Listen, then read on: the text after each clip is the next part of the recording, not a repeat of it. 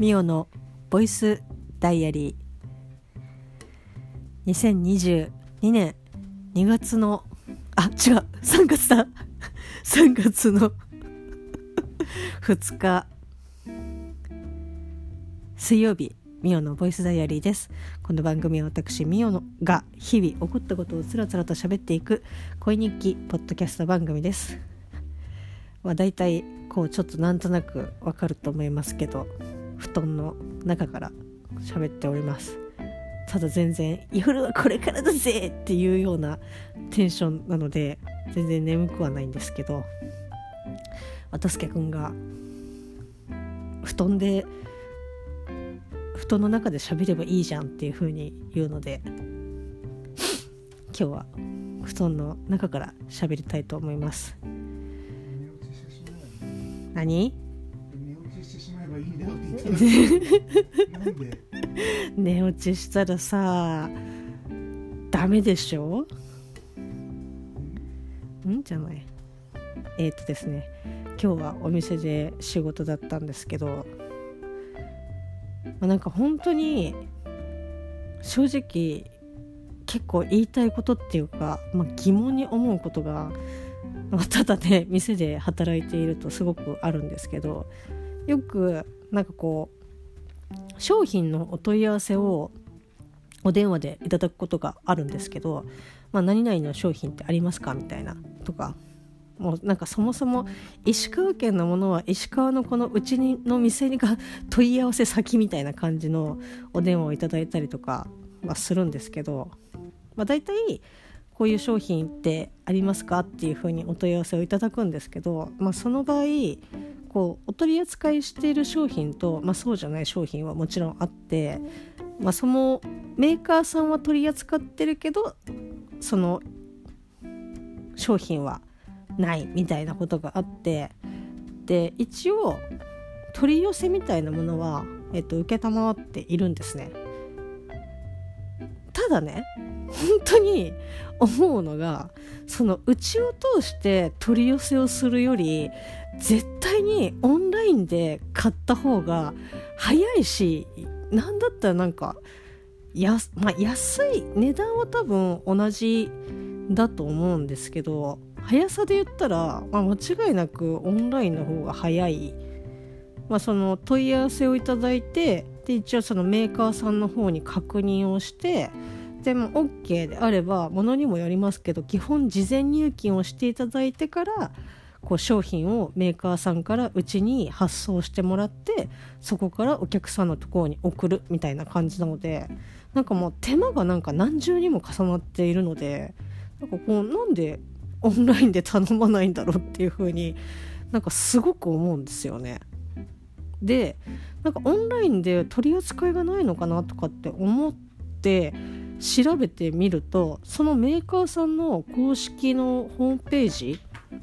でちゃんとオンラインあるのね。絶対そっちの方がいいよね。でまああの送料とかもねもちろん絡んでくるとは思いますけどうーんなんかなんでうちに電話してくんだろうってすごく思うんですけど。なんかそのねうちとしては別にまあこう承ることはやぶさかではないというか、まあ、別にメーカーさんが OK であればうちに仕入れをするものと一緒に仕入れてもらうあの出してもらうっていうことはできるし、まあ、それがもうねいつになるかどうかっていうのはこの発注のタイミングがこっちでこっちに合わせてくれるのであれば別になんかああいいですよみたいな感じでただお金は先にもらうけどねっていうあれですけどなんかもう逆にその方が面倒くさいような気がするんだけどなとかって思いながらいつもなんかそういうお問い合わせをいただくとなんかああうちはいいですけど絶対にネットで買った方が早いと思いますよっていうことを思いながら、えっと、電話を取っていますけど、まあ、今日そういった電話が何件かあったので、まあ、改めてねはあなんでだろうなっていうふうに思っております。なんだろうなうちにうちを通した方が安いと思ってるのかなって基本的に、えーと、上代、えーと、売価が、えーと、公式で出ているものに関してはその値段で、えー、と売ることがほとんどなのでもう別に安くないしうちでうちを通したところでねえっていう感じでございます。なんて？そんなこと言ったら大クレームというか私の首が飛ぶでしょ？え無視。まあねそんな感じで、えー、仕事をやっておりました、まあ、請求書は、まあ、パラパラと来ておそらく今週中が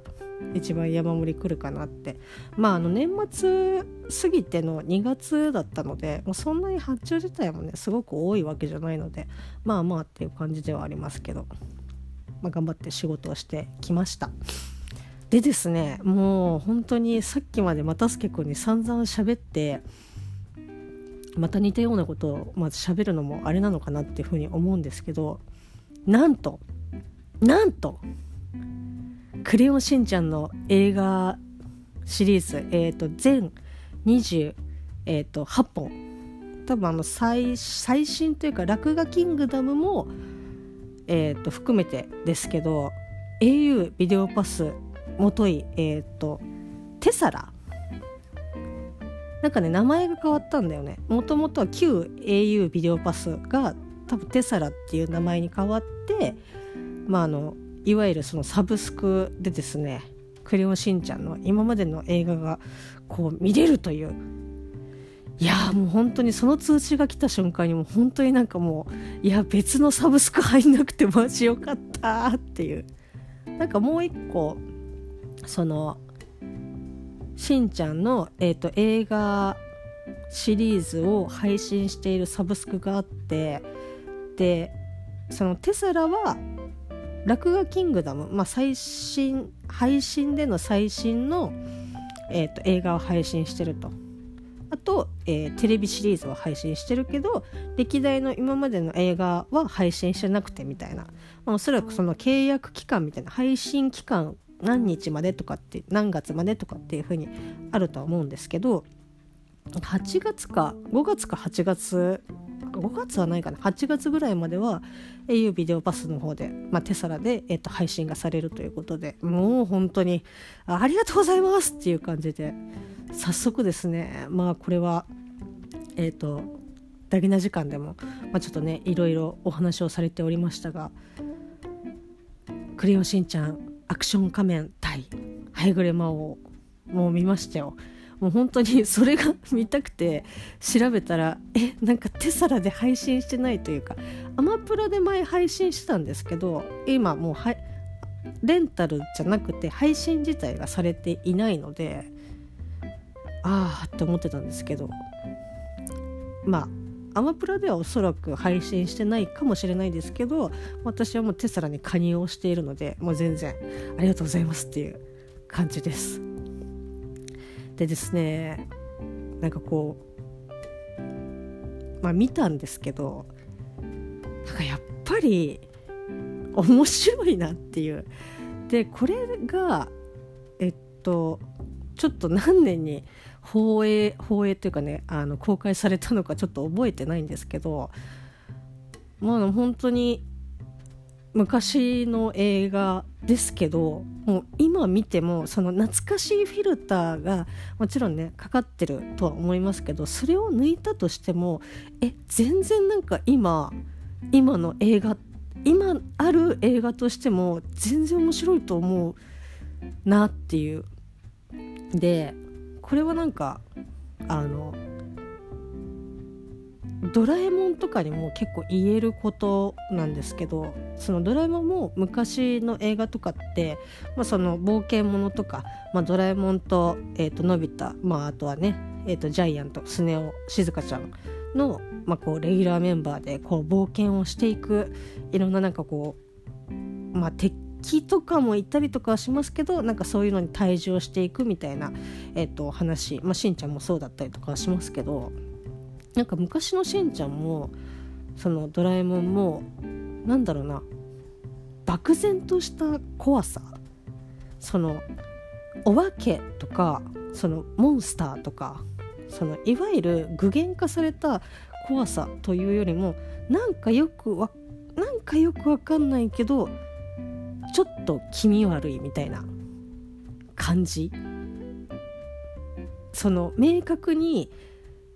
されてないただこう第六感的になんとなくちょっとうーん怖い気がするの感じの雰囲気がその昔のそのドラえもんもその昔のクレヨンしんちゃんの映画もなんかそういったのがすごくこうなんか売りというかそういったのがあったなと思ってなんかそういうところが、まあ、大人になっても面白いというかなんかあやっぱなんかあちょっと不気味だなと思えるしそのちっちゃい頃はやっぱその同じその映画の中に出てきてるのび太たちとかそのしんちゃんたちと同じようになんかこう怖いなっていう風になんか怖いなみたいな。でこれがえっとねちょっと度が過ぎるとトラウマになってしまうんですけどえっとねあのサンバのタイトル忘れちゃいましたけどなんかそうこんにゃく星人みたいな、えっと、話が、まあ、クレヨンしんちゃんの映画であるんですけどあれはねちょっとあのもう怖いっていうかもう怖いあの脅かしにというか怖がらせにもう言ってるそのビジュアル的にもう怖いので 割とあれは小さい子が見たら、まあ、確かにトラウマになるなっていう感じなんですけどそういう怖さともなんか違った、えー、と感じが、まあ、すごくいいなって思ってでアクション仮面もアクション仮面とハイグレ魔王もなんかそういった雰囲気が本当にふんだんに使われていてなんかね音楽とかもこうホラーチックな音楽じゃないけど明るちょっと気持ちはあ明るい感じかなと思いつつなんかこう不協和音みたいな感じのなんかこう気持ち悪いこう音程みたいな。あなんかこう不安定な感じ。どっちに行くか分かんないみたいな。果たしてなんかこのまま行ってなんかこう楽しいことが待っているのかどうかうんなんかちょっとよく分かんないなっていうような音楽とかだったりとかしてすごくねなんかこう、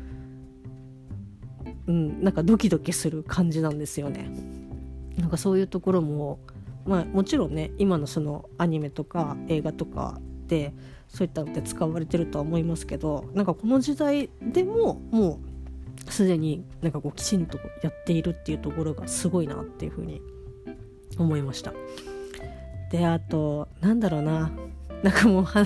話したいことがたくさんありすぎてあれなんですけど、まあ、これはちょっとね又助君にもまあ言いましたけど、まあ、1個は、えーとまあ、もうね今もう亡くなってしまって生産、えーと、森川さんになってますけど、えーと野原宏の声、まあ、藤原啓治さんがやらもともとやられてたわけなんですけど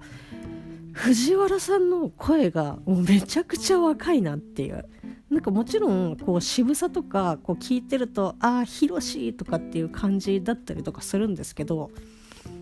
なんかヒロシが会社から帰ってきて「ただいま」っていう声がうわ若っみたいな。なんかまあおそらく30代とかそれぐらいでやられてるとは思うんですけどあ若いなみたいな。だけどアクション仮面の声の、まあ、役はの源田さんはなんか源田さんだなっていう。なんかあんまり変わりがないなっていう感じで。であとはまああのしんちゃんのねえっ、ー、とまあファミリーともいえる風間くんねねちゃん坊ちゃんえ正雄くん。正雄くんの名前をちょっと忘れそうになりましたけど。のこの4人の声は何だろうね本当にまあ聞き比べたら多少やっぱり違うとは思うんですけどなんかこう初期の彼らの声を聞いてもなんか全然あなんか変わってないみたいな。その子供役の声と大人役の声だとやっぱこうなんか違うのかなみたいな。なんかそこがちょっとびっくりしましたね。ちなみにですけどまあえうるさい？ありがとう。だからこディズニープラスにね加入をされている方は、まあ、ぜひね見ていただきたいなというか私はもう絶賛こうじわじわと見続けているザ・シンプソンズですけど、まあ、シンプソンズの、えーと、吹き替え版、まあ、日本語版ですけどでえー、とネット。えっ、ー、とフランダースの、えーと、息子、まあ、フランダースっていうのは、えーと、シンプソンズ一家の、まあ、お隣さんの、えーと、主、まあ、ご主人ですけどがフランダースっていうんですけど、まあ、フランダースさんの、えっと、息子さんの声は、えっと、風間くんの声です。だからっていう感じですけどでこの風間くんの、まあ、生産のお名前がちょっとね出てこないというか調べてないのでわからないんですけど、まあ、風間くんはそのフランダースの、えーと、子供の、えーと役で、まあ、声当ててますし、まあ、シンプソンズで結構な、えっと、金役で、えっと、声を当てられてるのでなんかこうね風間くんの声を聞くとなんか一瞬なんかあれなんかザ・シンプソンズっていう感じが。あれ？なんかシットコムじゃないなみたいな感じですけど、まあ、シンプソンズに至っては割とうんなんかこうキャラクターすごく多いですけどその同じ声優さんが金役でやってることがもう本当に多いのでなんか日本の声,、えーと、声優陣シンプソンズのって多分本当に10人いるかいないかじゃないかなっていうまあ10人はいると思いますけど本当に回し回しってかなんかこう声質とかこうテンションとかで、まあ、変えてたりとかするのでなんか結構ねその風間くん以外にも、まあ、金役でいろんな人が、まあ、喋ってたりとかするんですけど、まあ、そんなこともありつつという。だから本当に、まあ、ちょっとしんちゃんの話に戻りますけどあの4人はなんか全然声変わんないなみたいな。でミミコちゃんもリリコちゃんもなんかすごい安定の可愛らしさでいいなって思いました。まあ、あとこれが、えー、ともう一個はその又助君に、えー、と喋ってというか「ねこれってさ」みたいな感じで言ったらうんなんかそれは多分考えてもこう意味がないと思うっていう風に、えーと、バッサリ切られたというか若干えなんでそんなこと考えるのっていう風にちょっと引かれたんですけどまああのごめんなさいね。これはネタバレになってしまいますけどもうあの時代のサブスクで配信をしているものなので、まあ、ネタバレはちょっとご了承いただきたいんですけどもう私が記憶していたこのアクション仮面対ハイグレ魔王ですけど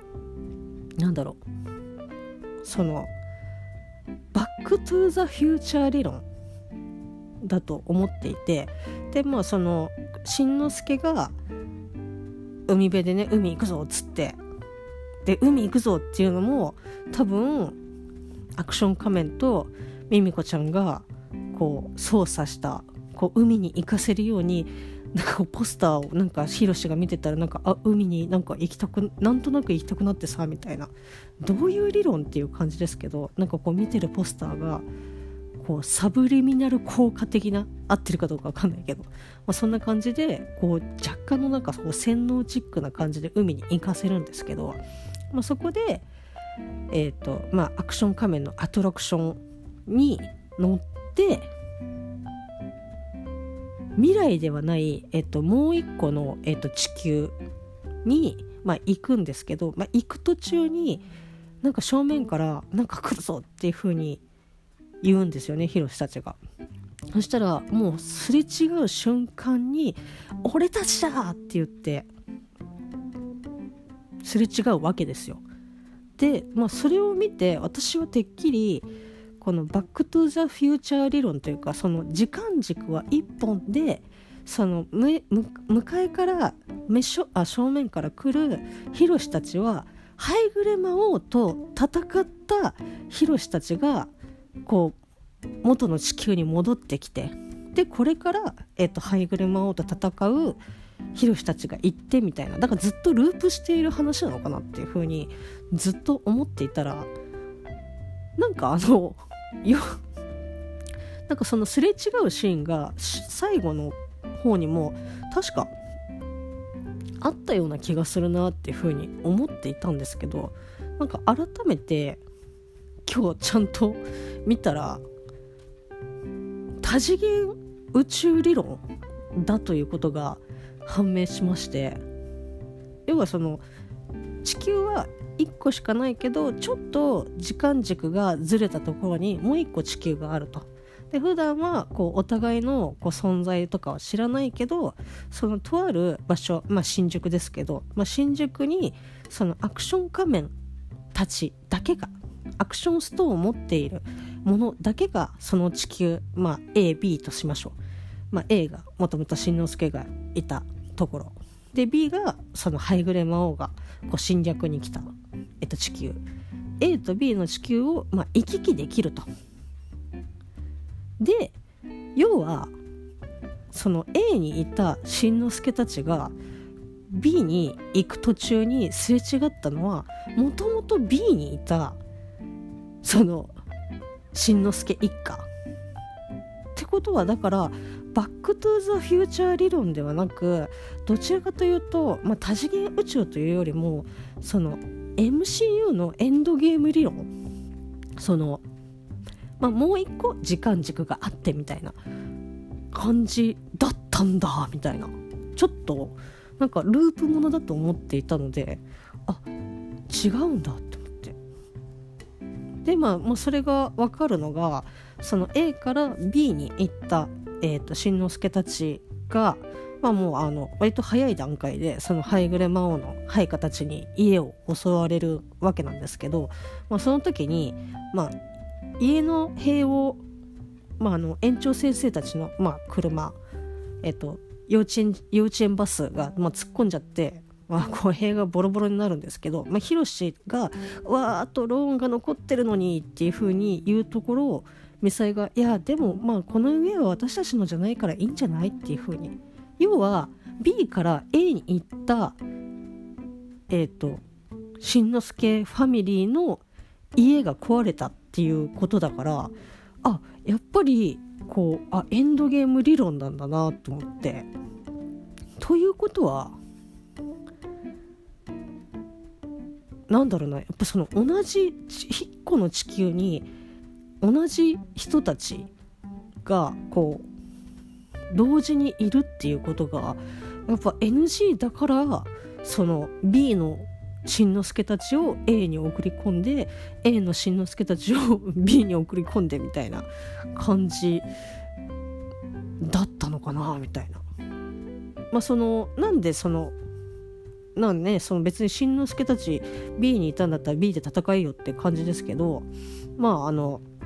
A のしんのすけはアクション仮面カードを持ってると。まあ、こう選ばれしアクション戦士ということで、まあ、送り込まれるわけなんですけど、まあ、そこの違いなのかなとかって思いながらなんかこうだんだんなんかん？なんかちょっとじゃあそこどうなんだろうみたいな感じでだんだんモヤモヤしてきてでもう一個モヤモヤしてるのがえっとまあアクションストーンがないと、まあ、アクション仮面はその A と B の地球を、まあ、行き来できないわけですよ。でその A に、えーと、出張中だったアクション仮面が、まあ、撮影中に、まあ、こうハイグレ魔王が仕掛けた、えーと、爆発によって、えーと、アクションストーンをハイグレ魔王に、まあ、奪われてしまうわけなんですよね。でそうすると A にいるアクション仮面はこう B に来たハイグレ魔王を倒しにいけないと。まあ、それがこうハイグレ魔王のまあ一番の狙いだったわけなんですけどでもそれがえっ、とやばいということで、まあ、アクション戦士である選手として選ばれた、まあ、しんのすけたちが代わりにこう行く B の方に行くっていうことになるわけなんですけどその盗んだアクションストーンをハイグレ魔王は五章大事に、えっと、自分のなんかまあピアスもうイヤリングにつけてるわけなんですよ。でなんだったらその B でアクションストーンを飴玉と間違えて飲んじゃったしんのすけのお腹から、まあ、ハイグレ魔王がこうなんなんテレパシーというかなんか能力を使ってこうニュイーンって出すんですけどお腹からねアクションストーンを。もうそれもなんかよ。冷静に考えるとどうどうどういうえなんかえ突き抜けてるみたいな感じで。でその取り出したアクションストーンはパキンってパキンってあるのねそこで。要はそのアクションストーンがある限りそのアクション画面が B に戻ってくる、えーと、可能性があるわけなんですよ。でというのもそのアクションストーンをそのまあえーと、ハイグレ魔王が、えーと、占拠した場所、まあ、城、まあ、そこがそのアクション仮面が、えーと、A と B を行き来できる、まあ、スポットなんですけど、まあ、その新宿都庁なんですけどだそこにアクションストーンがあるあるっていうことはすごくハイグレ魔王にとって非常にリスキーなことだと思うんですよね。だからこそそのしんのすけからアクションストーンを取り出してもう破壊みたいな。まあ、なんかその理論は全然わかるし、まあそのね、はい、アクション仮面がこっちに来ちゃったら困るのでっていうのはわかるんですけどただなぜもう一個のアクションストーンを5章大事にピアスにしてたんだろうっていう。それもなんだろうな。まあアクションストーンを持っている人は A と B を行き来できるっていう理論だった。別にそのアクション仮面だからとかじゃなくてアクションストーンを持ってる人だったら行き来できるっていうのであれば A で奪ったアクションストーンでいやでもそうなるとおかしいな。まあだからなんでピアスにつけてたんだろうみたいな。奪った瞬間即破壊だろって思ってしまうんですけど。なんかねまあそこら辺はもうそういうものだからって別に見てる間におかしいな。なんかついつまが合ってないなみたいな感じでは全然思わないし、まあ、楽しくねやっぱ戦闘シーンとかもああなんかこれこれみたいな感じのこう楽しさとかワクワクもあるから全然いいんですけどただちょっと あれ？みたいな。なんかそういったねモヤモヤというかうんというのはどん？どういうことだ？みたいな感じで思ったりとかしていました。なんだろう。あとねあのえー、劇中に、まあ、ハイグレ魔王が、まあ、こう侵略をしてで、まあ、彼の目的としてはアクション仮面がいない時を狙ってたとは思いますけど、まあ、たまたまかもしれないですけど、まあ、こう侵略をしてでそのハイグレビームをその一般市民に浴びせることで、まあ、こう一気にねハイグレ姿にしてこうコマネチをするみたいな。ででそれを、まあ、あの東京はもうほぼ OK で千葉埼玉もほぼ OK みたいな。でまあこうあともうちょっとすればこう日本中こうハイグレ魔王様のこう配下に置けますみたいな感じで、まあ、こう計画をね彼らは立ててるわけなんですけどなんかこう劇中なんかこうみんな自分の意思とはこう関係なくというかこんなことしたくないよっていうようなすごくなんか困り顔というかうわーでもなんか体が勝手にコモネチをしてしまうみたいな感じなんですけどそのビームを浴びるとね無条件で。ただ松坂先生ってその腹巻きレディースのスパイとしてその北春壁博士もうアクション仮面の、えっと、仲間ですけど北春壁博士の秘密研究所に要はそのアジトをえーと、探るために最初しんちゃんたちの前には普通に服を着たまま衣類を着たままなんか助けてくださいってなんかこう私たちも襲られ襲われちゃってっていうこう、まあ、いわゆる本当ねザ・スパイな活動をされていたんですけど、まあ、最終的にその機密研究所のとこで、まあ、こう正体がバレてしまってなんか私は腹巻きレディース様たちのスパイなのよっていう風に言うんですけど他のビームと違うのかみたいな。だってなんかもう浴びた瞬間にもう嫌おうなしに「はいぐれはいぐれ言うものなのになぜ松坂先生だけはこう割とその自分ある程度その一般人と同じそのビームを浴びる前の一般人と同じこう行動ができていたんだろうみたいな。っていうのをちょっとあれってどどなんかビームが違うのかなみたいな。かもうそもそもその松坂先生のこう潜在意識的に悪の目があったのであろうかみたいな、まあ、松坂先生はそんなね言うて、まあ、根は悪い人ではないのでそんなことはないとは思いますけどなんかそんなことを思ったりとか してましたね。あまああとなんかあよこの,、ね、この映画でなんか結構白美だなっていうかあいいよなっていう風に思うシーンがもう2つあって、まあ、この話だけしたらもう寝ようと思いますけどまあ、あのさ何度もね名前出しております、えっと、風間くんです。まあ、風間くんはこうしんちゃんたちとは、まあ、ちょっと、えっと、ポジションが違って、まあ、いわゆるその普通の5歳児、まあ、皆さんあの忘れがちですけど彼らは5歳児なんです。5歳児ですけど、まあ、こう英語塾に通ったりとか、まあ、お母さんとかからもね別にお母さんがスパルタとか毒親でもなく割となんか 優しく育ててるとは思うんですけどなんかこうしっかりしなきゃとかこう5歳児にもかかわらずなんかみんな子供っぽいものなんか好きだねみたいな感じで割とその僕はもうそういうのは興味ないけどみたいな達観してる、えーと、キャラ作りを、まあ、彼自身がしているわけなんですけどでもまあそんな中しんのすけたちがこう5歳児ならではのこう遊びだったりとか面白さだったりとかまあもちろんアニメとかもそうですけど見てなんか面白かったよねとかっていう話にやっぱり混ざりたいけどその今まで 今までというかね彼があの2年ぐらいこう培ってきたこうものがあるのでそこを崩せないっていうこう見栄とかプライドとかもあったりとかあと羞恥心ですかね。あ風間くんなんかやっぱそういうの好きなんだっていう風に言われるのが恥ずかしいっていうのがある。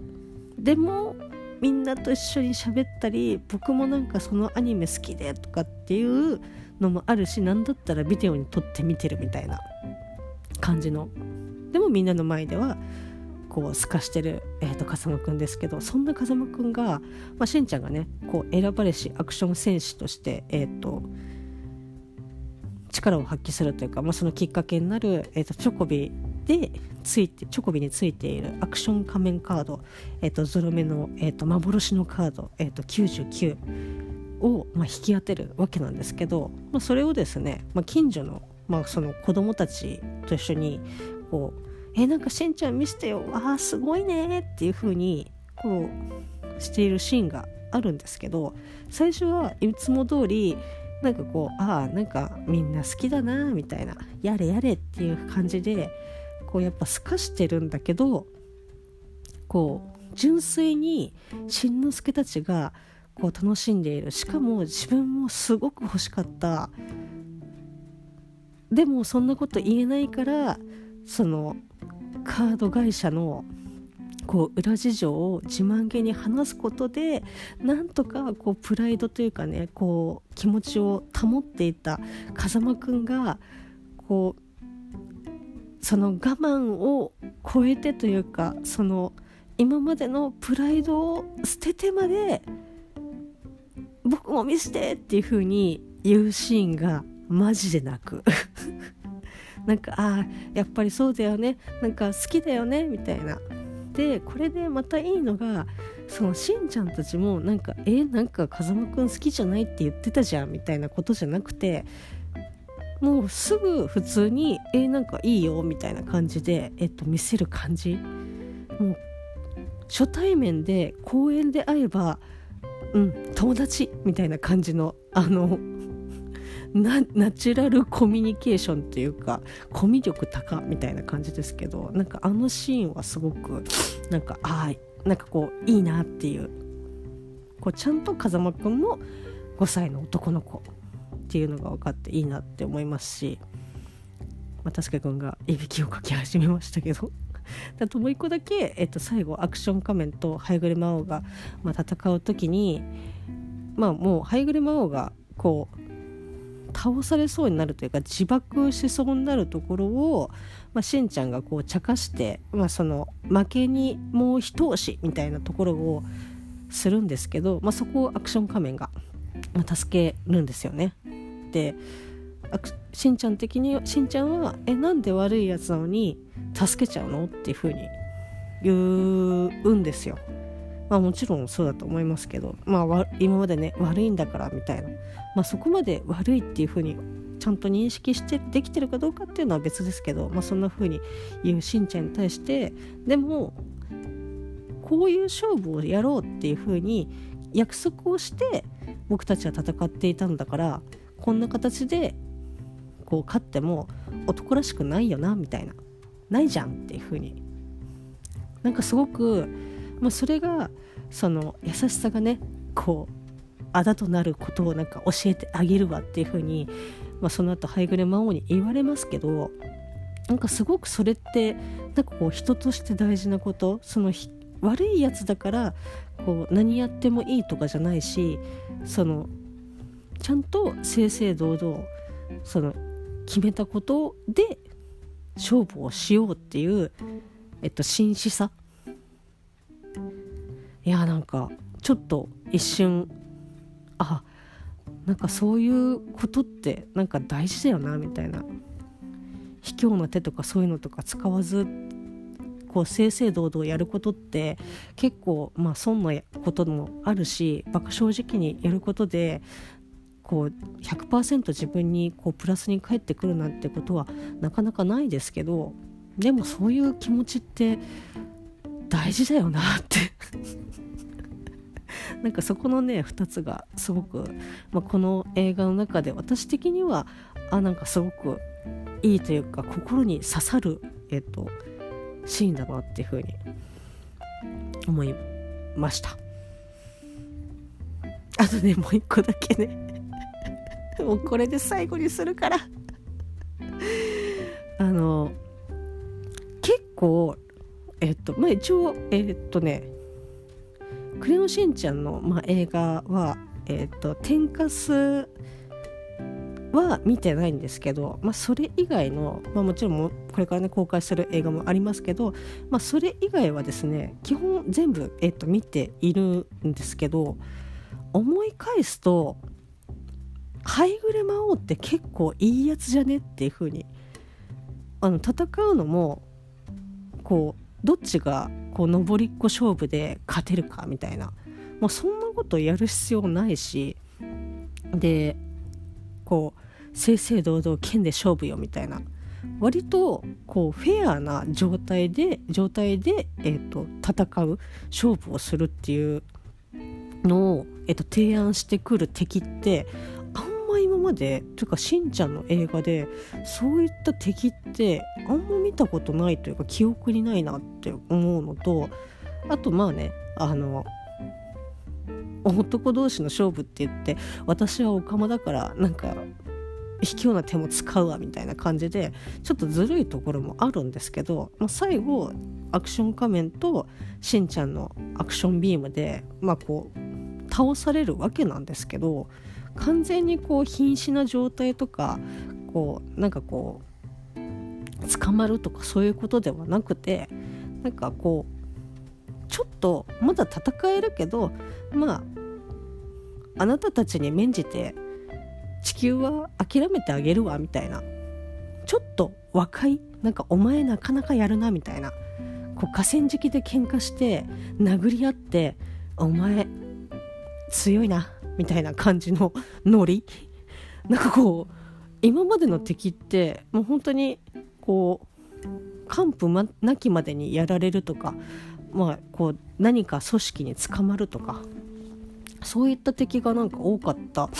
ような気がするんですけどそんな中こうハイグレ魔王はこう自らの意思で地球をこう諦めるっていうなんかあんまそういう敵いなかったなと思って。えハイグレ魔王って結構いいやつじゃねって。まあうん。まあいいやつではないと思うし、まあ、悪いやつではあるとは思うけどなんかそういったところがあなんか敵ながらに好きみたいな。なんかちょっと好きになったかもしれないっていう感じですけど。なんかそういうところもねちょっとああいいなと思って。思いました。あ本当ね。語り出すとなんか本当になんか止まんない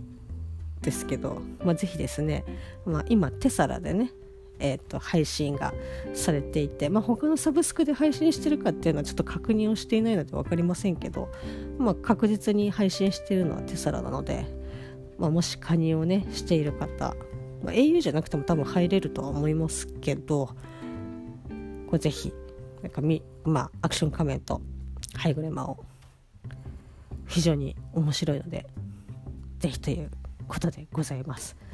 まあ、なんかまたね別の映画とかもしんちゃんのシリーズでなんか見たら